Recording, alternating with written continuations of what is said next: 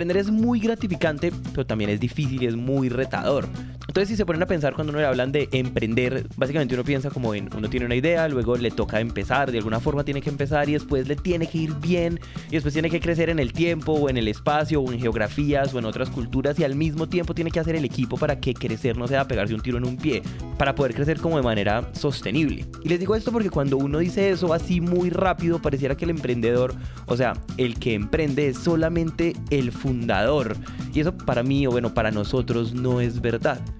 Para explicarles a qué me refiero, les voy a dar el ejemplo de una de nuestras invitadas de hoy, Lourdes Salvin. Yo les cuento si quieren un poquito. Bueno, yo vengo eh, no tanto del mundo del emprendimiento, al revés, ¿no? Yo mi carrera ha sido principalmente en grandes corporativos. Estudié ingeniería mecánica eléctrica, que no tenía absolutamente nada que ver con nada. Y de ahí me salió la oportunidad de trabajar en, en Walmart. Yo no sé ustedes qué se imaginen cuando piensen en trabajar en Walmart. La verdad, yo me imagino una empresa muy grande con procesos muy definidos y la verdad no estoy seguro. Pero Lourdes, en palabras de ella, tuvo suerte porque... Porque me tocó estar justo en las áreas que emprendían dentro de Walmart. Entonces había, había un área que hacía pruebas piloto, veían que funcionaba, si funcionaba hacían rollout. Y con eso internamente pude conocer a mucha gente y, y de ahí pasarme al área de e-commerce cuando el e-commerce apenas empezaba en México, ¿no? O sea, cuando las tarjetas casi no se aceptaban, mucha gente pagaba en efectivo todavía y justamente teníamos acceso a ver qué buscaba la gente, ¿no? Entonces parte de lo que buscaba la gente eran muchos temas de vibradores, muchos temas eh, bueno, se usaba la palabra consoladores, ¿no? Que es una palabra horrible, pero mucha gente buscaba ese tipo de categorías en Walmart. Y pues en Walmart este tipo de cosas no la vendían, ¿no? Entonces desde ahí me empezó a salir el gusanito de, bueno, aquí hay un gap en el mercado importante, ¿no? O sea, aquí hay algo, eh, el mercado le está pidiendo la gente lo quiere. Trabajando en Walmart, o bueno, en palabras de ella, teniendo el trabajo de emprender en Walmart, Lourdes comenzó a ver una oportunidad. Empezó a ver cada vez más personas buscando juguetes sexuales o para ser más claros, buscando cosas relacionadas con su sexualidad. Y ante una oportunidad uno puede hacer dos cosas, dejarla pasar o tomarla. Y si uno la quiere tomar, puede hacer dos cosas. Podía emprender por su cuenta o emprender adentro de otra empresa que perfectamente hubiera podido ser Walmart, pero que no fue Walmart bueno, toda mi carrera a partir de Walmart, a partir de que empecé con la parte de e-commerce, siempre fue enfocada en e-commerce, ¿no? O sea, cuando estuve en las aerolíneas también era en la parte de e-commerce. Y Walmart, la verdad es que algo que tiene muy, muy bueno eh, son programas para fortalecer a mujeres dentro de la empresa y darles herramientas para poder crecer. Entonces, eh, yo tenía una mentora que se llamaba Maye, se llama Maye, eh, y después de seis años de no hablar con ella, de repente me llega un WhatsApp así de, oye Lu, mm, pues me está llegando esta oportunidad a mí, pero a mí no me late, pero siento que a ti probablemente sí te interese, ¿no? Entonces le dije, ah, pues ¿qué es, Maya? Y me dice, no, una, una sex shop online que, que acaba de llegar a México, eh, que va súper bien en España, habla con, habla con el reclutador. Y dije, puf, o sea, esto es lo que, lo que vi que había oportunidad de hacer hace años, aquí está entonces de ahí empieza la historia, le dije, bueno, sí, seguro sí. Eh, de ahí hice el proceso, obviamente, digo, me entrevisté con los fundadores, con la CEO de acá de España.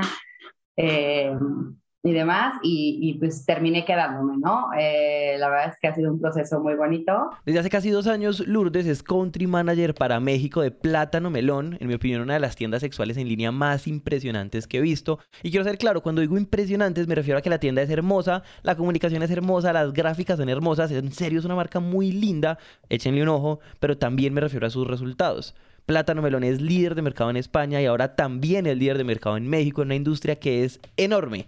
Para que se hagan una idea, en 2017 la industria de la sexualidad llegó a vender 23.600 millones de dólares y tiene un crecimiento global anual entre el 7 y el 10%. O sea, estamos hablando de una industria de verdad.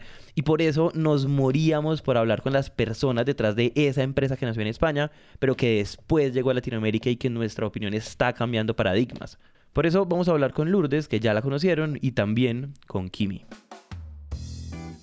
Realmente ha sido muy muy raro el, el, camino que he seguido a nivel profesional, porque estudié comercio internacional en la Ciudad de México, también soy mexicana, eh, pero de estas veces que ya estás a punto de terminar la carrera y te das cuenta que querías ir por otro lado.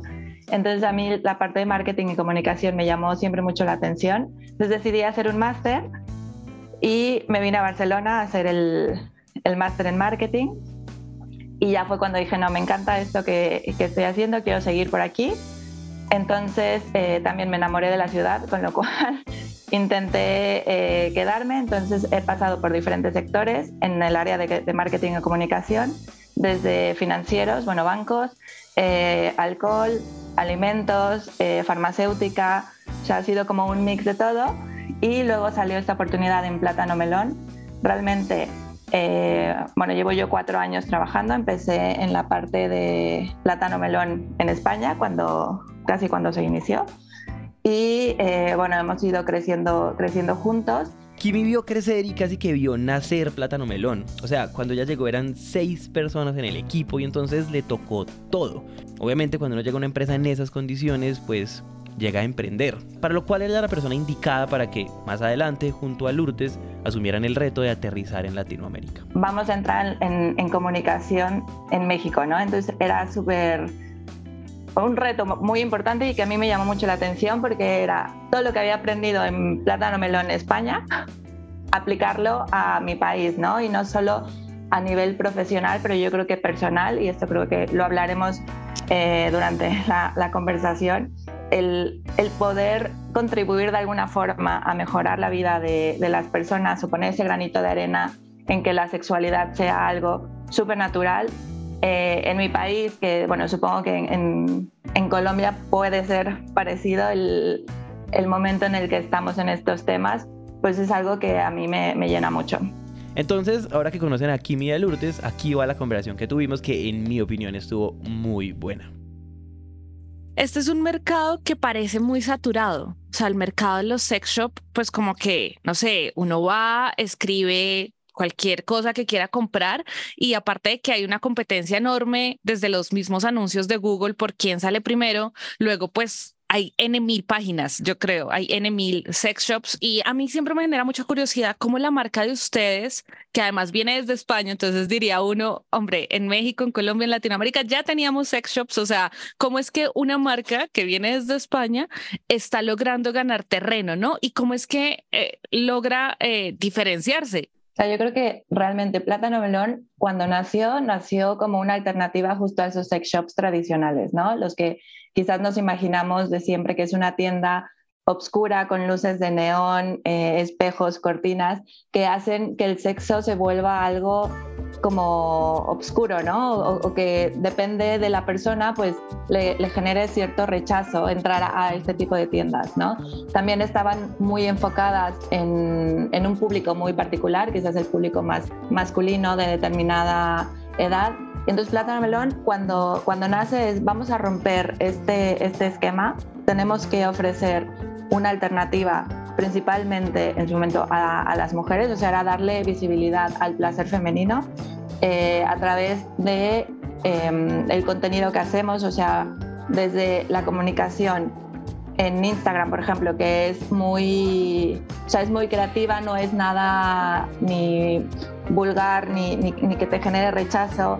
Eh, además de que bueno, los productos son súper bonitos, son colores, son formas como muy esto que, que, tú lo ves y que no, te, no te genera este rechazo, ¿no? Entonces era entrar en este mundo y poder darle visibilidad esto al placer femenino, pero también pues presentar esta, esta posibilidad, ¿no? Es como, sabemos que, que, la gente está interesada en el mercado, o sea, al final pues el mercado es inmenso, como tú dices, de, hay un montón de competencia, pero llegar a las personas de esta forma creo que es lo que hacía falta, ¿no? Además de que, eh, como te decía, nosotros no solo es que seamos, ah, es una tienda de, juguetes o una marca de juguetes, sino que intentamos ir más allá. Entonces, eh, con la comunicación que hacemos, lo que queremos también es poder brindar educación sexual. Entonces, esto nos, yo creo que nos diferencia de, de la competencia, ¿no? Porque es de, oye, no solo me quieren vender algo, sino que además estoy encontrando información que es súper útil, que igual me estaba preguntando desde hace mucho o que ni siquiera se me había ocurrido preguntar, pero me daba vergüenza eh, sacarlo con, mis amigos, con mis papás o en la escuela, porque pues al final algo que notamos es que eh, tenemos un, una brecha importante ¿no? en educación sexual. O sea, normalmente en la escuela pues a lo mucho te dicen cómo poner un preservativo o eh, te puedes quedar embarazada o, cosas muy tal, pero nunca te enseñan realmente cómo disfrutar y cómo vivir plenamente tu, sexualidad. Entonces, desde Plata Melón lo que siempre intentamos es eh, poner este granito de arena y, eh, como te decía, siempre con el equipo de sexólogas detrás, con lo cual la información es súper, súper veraz. Y creo que esto nos ha ayudado a construir esta comunidad que actualmente es de más de 4 millones de seguidores a nivel mundial. Y que... es enorme.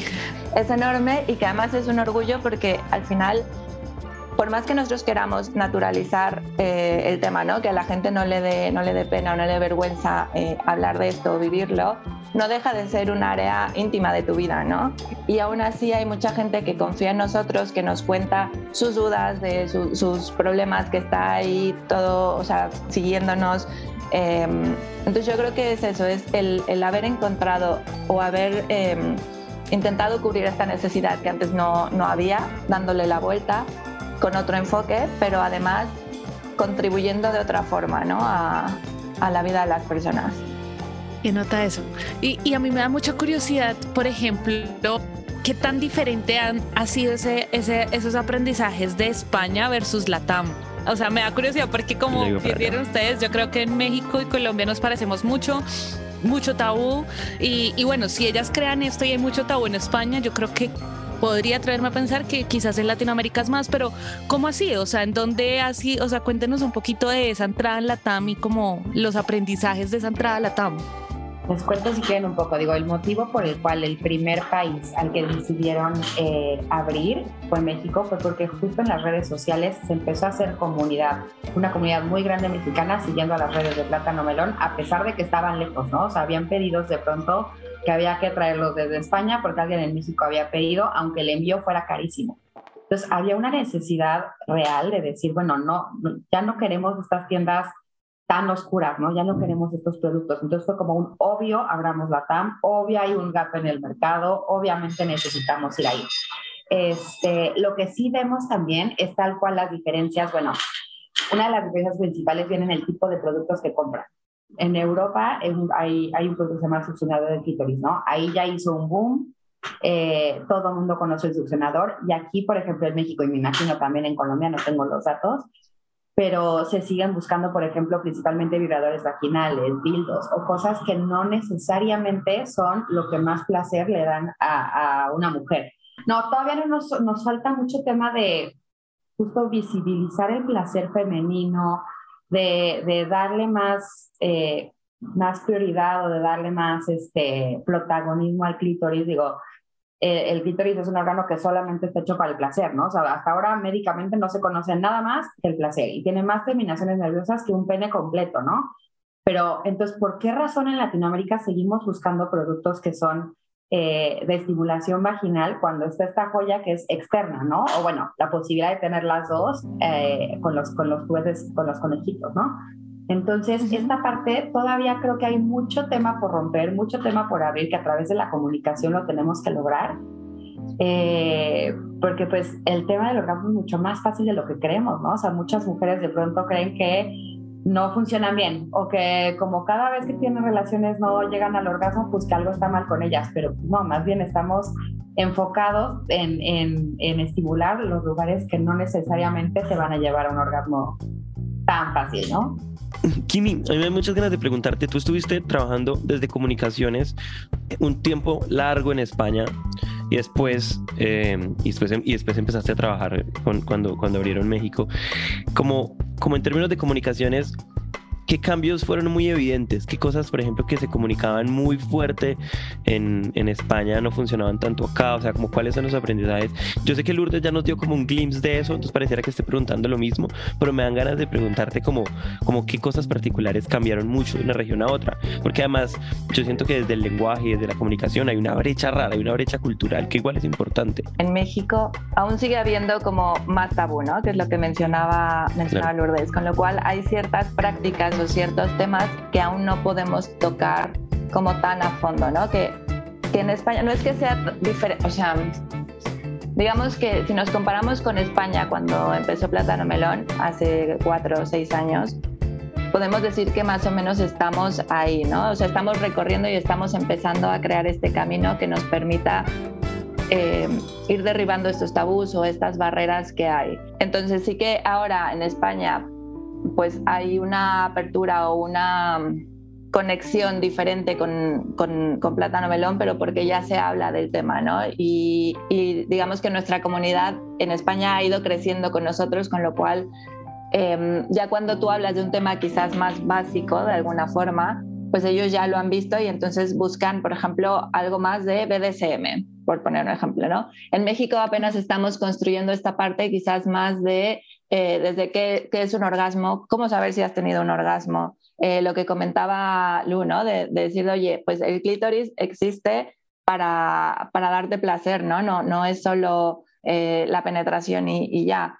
Em, entonces yo creo que vamos construyendo ese camino a, lo que es España actualmente, un poquito pasos atrás. Pero eh, lo que sí creo que, se ve mucho, por ejemplo, en, México, o sea, y a mí me ha sorprendido, no sé si es un tema también de generación, que yo creo que la, nuestra comunidad está, está buscando esta información. Entonces, también se ha hecho un cambio, creo que a nivel social, de decir de, oye, eh, yo me empodero, estoy tomando en, mis manos la, sexualidad. Obviamente es un proceso súper em, complicado de alguna forma porque tienes que romper con todos estos, digamos, dogmas que tienes o todo lo que te han educado o te han dicho culturalmente o socialmente eh, pero yo creo que se está haciendo este cambio, o sea, las, las generaciones actuales están rompiendo con, con estos estereotipos y, y, se están abriendo a buscar más información. Y yo creo que eso es una, una, diferencia importante. La marca nació así de clarita, así de bien definida, porque eh, eso también lo hablamos mucho con Juanpa, como que cuando uno está hoy es muy fácil ver como que en retrospectiva, pues obvio, esto fue lo que hiciste, pero en el momento en el que estás parado no es tan obvio hacia dónde vas a llevar una marca. ¿Esa marca ya nació así de clara o qué cosas evolucionaron o qué, qué, qué cosas se mantuvieron y, y, hasta dónde, o sea, hasta dónde la marca sigue evolucionando como en comunicación o ya tiene una comunicación muy clara y cómo llegaron ahí? O sea, cómo llegaron a decir, bueno, es que así es como vamos a comunicar esta marca desde un inicio sí que estaba súper claro esta parte de queremos dar educación sexual a, las personas, ¿no? Y tenemos que hacerlo a través de un contenido que genere esta confianza, que, pueda eh, ser útil, que, genere interés, ¿sabes? Que, viene desde, desde las sexólogas, es cómo te lo presentamos para que confíes en nosotros, que sepas que lo que te decimos es verdad, pero que lo tomes como si te lo estuviera diciendo un amigo, ¿no? O alguien como muy cercano. Entonces yo creo que desde el inicio teníamos claro el, queremos cambiar la, cómo ve el mundo, cómo vive la sexualidad, que sea algo natural. Esto lo podemos hacer a través de la educación y sabemos que nuestra marca tiene que ser divertida, cercana, em, digamos, fácil de, entender. Em, y creo que esto era la base siempre, ¿sabes? A nivel gráfico sí hemos ido evolucionando, pero creo que esto pues pasa con, todas las, marcas a nivel comunicación también pues nos hemos ido adaptando a lo que va pidiendo la, la, comunidad. Pero siempre mantenemos por ejemplo esto de los colores no nuestros colores creo que también nos representan mucho. Cuando tú entras al feed de Instagram ves colores súper vibrantes. Eh, las fotos o los conceptos que buscamos siempre es el, el contar una historia, ¿no? Y nosotros, por ejemplo, a nivel comunicación, lo que buscamos es algo que llamamos como este humor inteligente, ¿no? Que es, no te lo, o sea, no te lo vamos a presentar tan básico como de, ah, esto es esto. No nos vamos a ir por el lado más vulgar o, más eh, explícito, que también podría ser, porque al final es, es sexo, sino que nos mantenemos en esta línea en la cual te hacemos pensar un poquito te presentamos una gráfica o una fotografía que te, saque un poco de, tu zona de confort, pero que te haga pensar, pero que a la vez te guste, ¿no? Te, te cuente una historia, se vuelva atractiva. Y yo creo que esto, a pesar de los cambios que, hemos visto, porque si se fijan en el Instagram de España principalmente hace dos años, pues eran fotos casi siempre, ahora ya estamos con los textos, em, la esencia sigue siendo la misma, ¿no? Y al final creo que es irse adaptando con, con lo que va pidiendo la, la, comunidad también ir creciendo con ellos y bueno, al final también dependemos un poco del algoritmo de, Instagram y lo que va, va, va, generando mayor movimiento, ¿no? Por ejemplo, lo de los reels, el tema de cómo usar videos, pues también hemos tenido que evolucionar para que podamos llegar al mayor número de, personas. Una de las cosas que nos estás diciendo es como que es una mezcla entre seguir siendo contundentes con la propuesta de valor que queremos, como que ahí ser firmes y otra y al mismo tiempo ir evolucionando a medida que evoluciona el mundo, evolucionan los contenidos, evolucionan todas, bueno, todo esto que evoluciona cada vez más rápido. Y además me siento pidiéndoles como la fórmula de la Coca-Cola, pero ¿cuáles son los secretos? ¿Cuál es la salsa secreta detrás de los contenidos de ustedes? La mayoría de empresas que hay que están tratando de emprender o que están tratando de hacer lo que es, la, que es básicamente la gente que nos está escuchando, tiene muchos retos a la hora de comunicar y ustedes comunican de una manera espectacular. Se les ocurren cosas que no hayan mencionado, que puedan decir eh, y que puedan ser útiles para quienes nos están escuchando. O sea, yo te diría, en la creación de contenido lo que siempre hacemos es escuchar a la comunidad, o sea, la comunidad al final es quien nos dice qué quiere, qué quiere saber, lo que le gusta, lo que no. Eh, digo, tenemos la suerte de alguna forma, aunque lo hemos ido trabajando día a día, de, que confían en nosotros, ¿no? Y, nos, nos, preguntan las cosas como tan directamente que sabemos de hombre. Eh, hoy tienen estas dudas sobre, no sé, menstruación, ¿no? Y entonces vamos a crear este contenido sobre menstruación porque tenemos un montón de preguntas sobre, sobre el tema. Es como intentar reaccionar mucho y, y tener este, este contacto cercano con la comunidad. Otra cosa que yo destacaría es, eh, aprovechando que estamos en este mood eh, startup, creo que podemos hacer prueba y error, ¿no? O sea, a pesar de que obviamente siempre le ponemos como mucho foco a, los contenidos y tal, pues hay veces que quizás no tienen el performance que buscábamos, eh, pero es de, bueno, lo probamos, lo intentamos y si no, intentamos aprender por qué no salió bien. ¿No? No solo es de, oye, creativamente era bonito y tal, sino pues saber que hay, hay análisis detrás del contenido de, comunicación y no tener miedo a, experimentar, ¿no? Obviamente nosotros pues tenemos esta guía de marca o estos lineamientos de marca que no nos podemos salir de ahí, entonces nos movemos dentro de este parámetro, pero hay veces que podemos arriesgar un poquito más y decir, bueno, vamos a ver qué pasa, ¿no? Hay veces que nos ha salido muy bien, hay veces que no tanto, pero bueno, es parte del aprendizaje. Y lo otro que creo que también vale mucho la pena em, comentar es, tenemos un equipo que es parte de nuestro target. O sea, tenemos un equipo muy joven, tienen como esta chispa y este querer hacer y creatividad y meterse en todo. Y creo que también el darles la voz y permitirles formar parte de esta comunicación del día a día también nos ayuda justo a conectar con el target, porque al final ellos son el reflejo de, nuestro target. Gracias por compartir, por compartir la salsa secreta.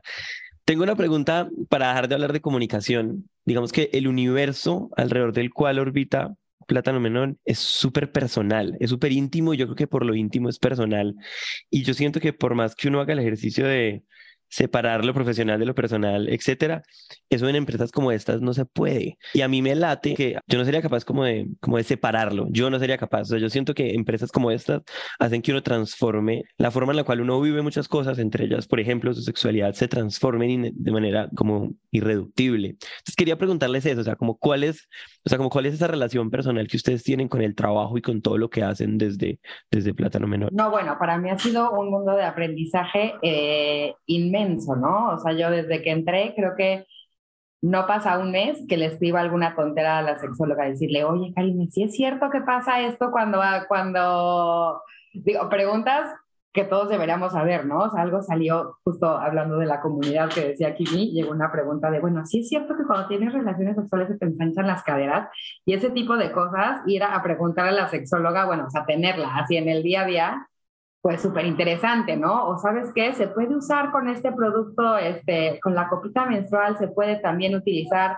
eh, no sé, las bolas chinas, entonces, pues, o sea, tener ese tipo de, de, información tan disponible, pues hace que aprendas muchísimo, ¿no? Todo ese tema que les contaba de las 8000 terminaciones del clítoris, pues yo no tenía ni idea, ¿no? Entonces, este, la verdad es que es un aprendizaje constante, muy importante. Y también pasa algo eh, muy padre, que es que se deja de volver, se, deja de volver tabú hablar de estas cosas, ¿no? Entonces, en una conversación normal, eh, pues cuando sale, ¿no? ¿En qué trabajas? No, pues trabajo en una online sex shop, ta, ta, ta. Las conversaciones que se hacen alrededor son súper interesantes. O sea, la verdad es que en cualquier tema social y todo, pues es un detonador de que las personas empiecen a abrir su, su, mismo mundo interno, que empiecen a preguntar cosas, que empiecen a comentar, no, pues yo sí he probado este juguete, yo no he probado este juguete. Entonces, como dices, ¿no? Es imposible separar eh, en este caso la vida profesional de la personal, porque aparte suma mucho trabajar en esto a la vida personal, ¿no? Eh, antes de trabajar en Plátano Melón, pues yo no había probado juguetes de pareja, sí, se había probado juguetes, pero no de pareja, ¿no? Y en la vida de pareja, pues también ayudan muchísimo a cambiar la rutina, ayudan muchísimo a innovar. Entonces, pues también por esa parte ha sido súper satisfactorio trabajar aquí, ¿no? Porque, o sea, en verdad es un, un aprendizaje constante, constante, constante.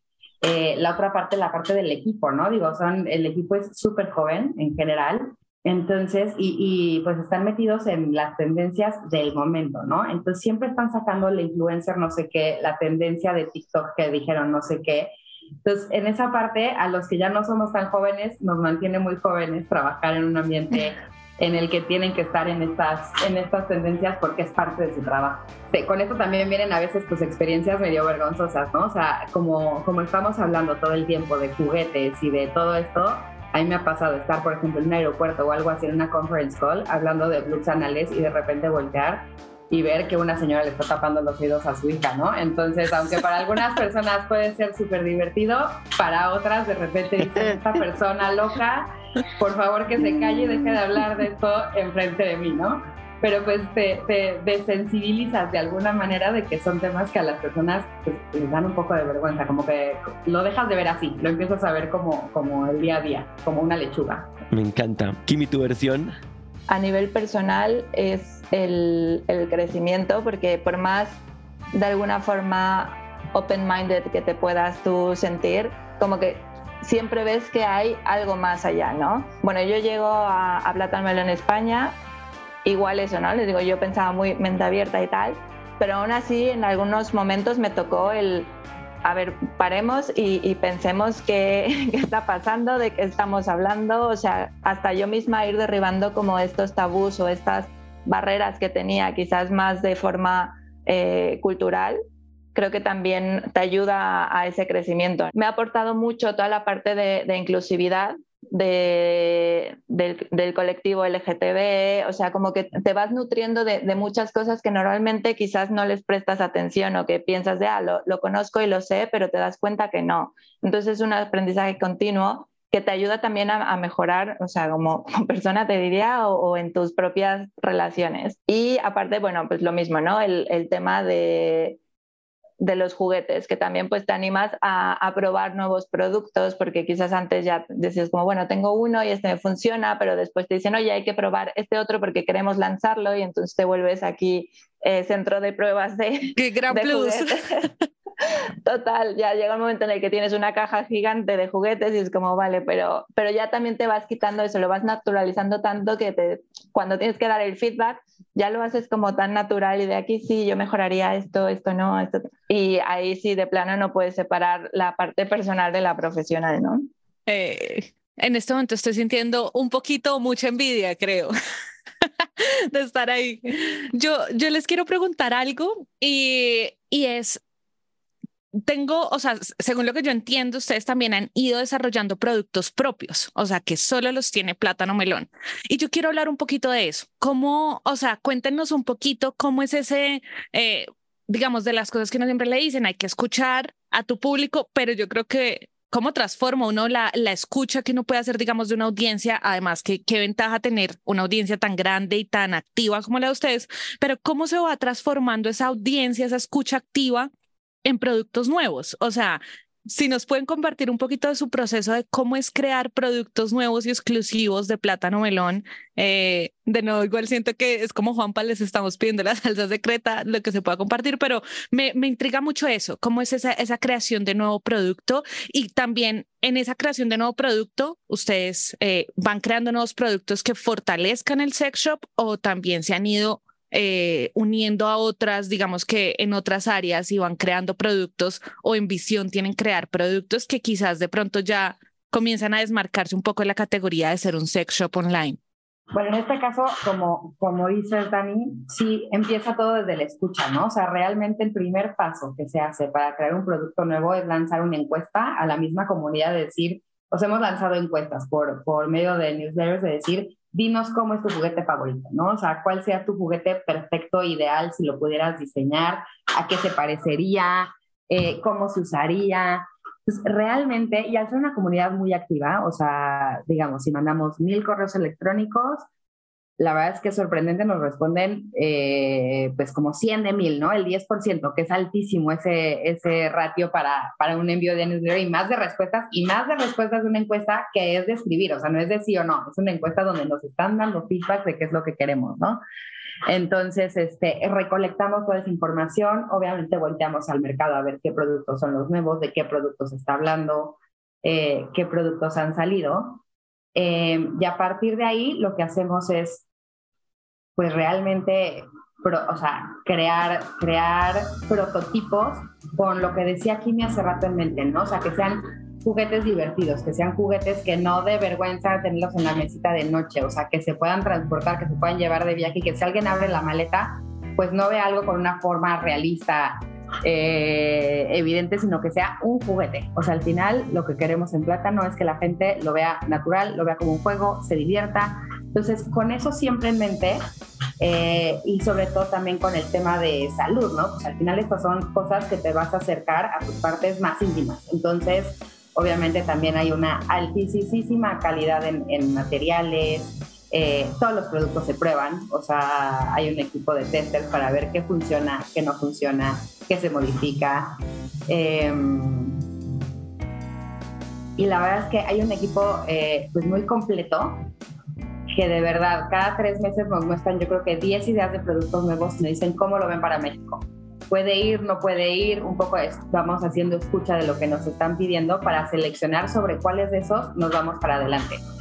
Eh, Digo, el juguete, el, digamos, el, el, juguete estrella es un succionador de clítoris que se llama Mambo, ¿no? Este ya va en su segunda versión, han salido colores nuevos, este es súper, súper efectivo. O sea, cuando hacemos encuestas comparando productos similares, la verdad es que a la gente le encanta Mambo.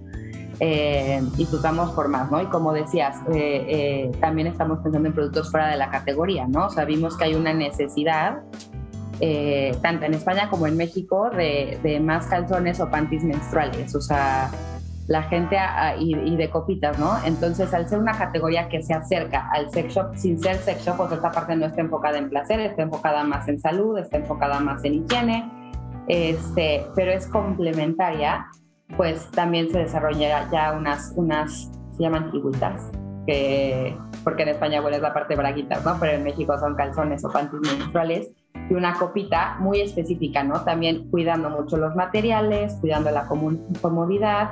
El equipo de Plátano Melón es, este, creo que 70% mujeres en total, ¿no? O sea, a nivel global. En México creo que somos 90% mujeres. Entonces, eh, al ser usuarias mujeres, la mayoría de los, bueno, la mayoría de los productos son para mujeres, y al ser los las usuarias, pues el control de calidad es altísimo, ¿no? O sea, somos las primeras que lo usamos, las primeras que comentamos. Entonces, em, es bien padre este proceso de desarrollo y selección de nuevos productos. ¿Qué nota eso? que, que, o sea, qué interesante cómo van creando y hasta los nombres me parecen súper acertados. O sea, los nombres son como, como hasta tiernos, como, no sé, es como todos demasiado coherente en la marca y eso me parece increíble. Yo quiero hacer una pregunta. Yo sé que, mm, o sea, yo sé que ustedes no son una empresa exclusivamente para mujeres, pero sí me late de acuerdo como al mini research que hicimos y como a la toqueada que les pegamos, eh, que, la, que la, la, comunidad sí es como muy mayoritariamente femenina. Eh, y las clientas y esas cosas, no sé, ya me corrigen, de pronto es absolutamente mentira. Igual yo sé que ustedes tienen productos para hombres y tienen contenido para hombres, tienen cosas muy interesantes, pero me dan muchas ganas como de preguntarles cómo, cómo son los aprendizajes, porque desde algún punto de vista tengo entendido que O sea, como que es mucho más- son muchas más las mujeres buscando, preguntándose, haciendo. No sé, como que los tab- el, el tabú por algún motivo es más difícil de quitar en hombres. No tengo ni idea cómo decirlo y no sé si esto es verdad, esto es, esto es como puro estómago. Me dan muchas ganas como de los aprendizajes que ustedes han tenido eh, vendiendo, haciendo productos y vendiéndole a hombres. O sea, yo creo que puede ser que haya cierta, cierta barrera. O sea, al final, eh, primero, o sea, primero en general con el mundo de los juguetes, ¿no? Porque yo creo que existe esta, esta idea que también intentamos como romper, que es que un juguete puede sustituir a, a otra persona, ¿no? Que el hecho de tener un, un juguete erótico es porque no tienes pareja o porque eh, solo lo usa determinada mm, persona, o de hecho no solo los juguetes, ¿no? sino la masturbación en general. Es como, eh, no, la, la, digamos que las parejas, o sea, las personas que están en pareja no se, no se masturban, ¿no? Y, y solo es de personas solteras. Yo creo que de ahí es el primer... Eh, la, la primera barrera que tenemos que romper y, y como decías, ¿no? En, o sea, sí que existe esta parte de que yo creo que en hombres está de alguna forma más visibilizado, o sea, se, se, ve como más natural esta parte. En las mujeres, no, no, o sea, se, aún se ve como algo malo o algo sucio de lo que no se habla. Eh, pero también, ya hablando de los hombres en, en, específico, creo que ahí nos toca dar el siguiente paso, decir, de, ok, tú lo haces de una manera, que es la manera, digamos, natural de toda la vida, eh, está bien, pero te lo podemos hacer mejor, ¿no? El, el, decir de, oye, si tú tienes estas ganas de descubrir sensaciones diferentes, de, de, probar, por ejemplo, las vibraciones, las texturas, es como, este juguete es para ti, no, no, te hace ni más ni menos hombre y no, no, o sea, es complementar tu experiencia, complementar estas sensaciones y, descubrir cosas nuevas y yo creo que es lo que nos ha ayudado con, los juguetes específicamente para, para pene, ¿no? Que, que, es un... Sabemos que lo puedes hacer, pero te damos un, un extra eh, para, para, mejorar esta, esta experiencia y que también te conozcas, ¿no? Un poco más. O sea, esto es en general con toda la comunidad, el decir de, oye, eh, el conocer tu cuerpo, conocerte a ti mismo, te ayuda a saber qué te gusta, qué no te gusta, por ejemplo, intensidades, velocidad, eh, las zonas del cuerpo que al final pensamos que, o sea, normalmente pensamos en sexo y nos vienen los genitales directamente y es como no, o sea, realmente toda la piel es una zona erógena y para algunas personas detrás de las rodillas será así su top y para otras las orejas, no sé. Entonces es como el, el descúbrete ya sin importar tu género, sin importar tu orientación sexual, es como descúbrete, los juguetes son un aliado para, para descubrirte y para disfrutar más y esto no solo te, te beneficia, digamos, en el momento a solas, sino también porque sabrás después qué comunicarle a tu pareja que te gusta. Y yo creo que ese es el extra que también dan, dan los juguetes. Hermoso. Lourdes, mientras yo preguntaba, tú hacías muchas caras. Yo quiero saber qué piensas. Justo hablando de esto, estaba buscando una estadística, por eso estaba volteando a otro lado. Estoy acá con el este. Eh, bueno, a mí hay un número que me encanta, ¿no? A pesar de que el 90% de los juguetes que tenemos en la página son para mujeres, el, el 30% de los compradores son hombres. Entonces, esto lo que nos dice es que muchas personas compran juguetes, o sea, muchos hombres, digo, estoy hablando ahorita de parejas heterosexuales, ¿no? Eh, pero en estos casos muchas veces el hombre compra juguetes para su pareja que es mujer, ¿no? Y yeah. ver esto a mí me encanta porque, o sea, digo, gente que conozco y todo, pues de pronto dicen, no, pues el juguete me va a sustituir, ¿no? O sea, si le doy esto a mi pareja, a mi novia, lo que sea, pues ya no va a querer hacer nada conmigo porque mi potencia nunca va a ser la misma que algo eléctrico, ¿no? Yo estaba justo buscando la estadística de, de quién compra el primer juguete, ¿no? Entonces, en el caso de en el caso de las mujeres, el 37% de las mujeres dicen que su primer juguete se lo compran los hombres, de encuestas que hemos hecho, ¿no? Se lo regaló su pareja. Entonces, la wow. verdad es que esto se me hace súper bonito y por eso hacía las caras, porque como que me acordé del dato, pero lo quería confirmar antes de decirlo. Eh, porque se me hace como muy interesante y muy padre que ya estemos ahí, ¿no? O sea, creo que esto habla de cómo ha ido evolucionando el mercado, de cómo poco a poco está dejando de ser tabú, poco a poco esta parte de que no, los productos son solo para solteras, como decía, como decía Kimi, pues está dejando de ser y se está quedando atrás y pues me encanta, porque justo la idea es pues, que todo el mundo disfrute igual y se divierta igual, ¿no? Igual no, de, no porque sea igual, sino igual de intensidad y de felicidad. Hermoso. Buenísimo. Negri, ¿se te ocurre una pregunta para usar dos minutos o ya lo logramos? Yo, yo las dudas grandes que tenía las, las, las chulié, pues. Sí, no, yo también, yo también no. Oigan, muchas gracias. En realidad no, no tengo otra pregunta adicional, aunque siento que hay mucho, o sea, más que preguntas, yo quisiera como meterme un mes en plátano melón y ver cómo funciona todo, porque me parece muy interesante. Pero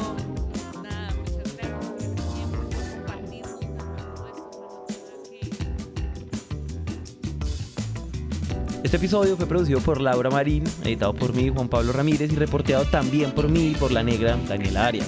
El trabajo gráfico es de Luisa María Ríos y la musicalización es de Cristian Cerón. Díganos todo lo que piensan de este episodio, por favor, y nos vemos en el próximo.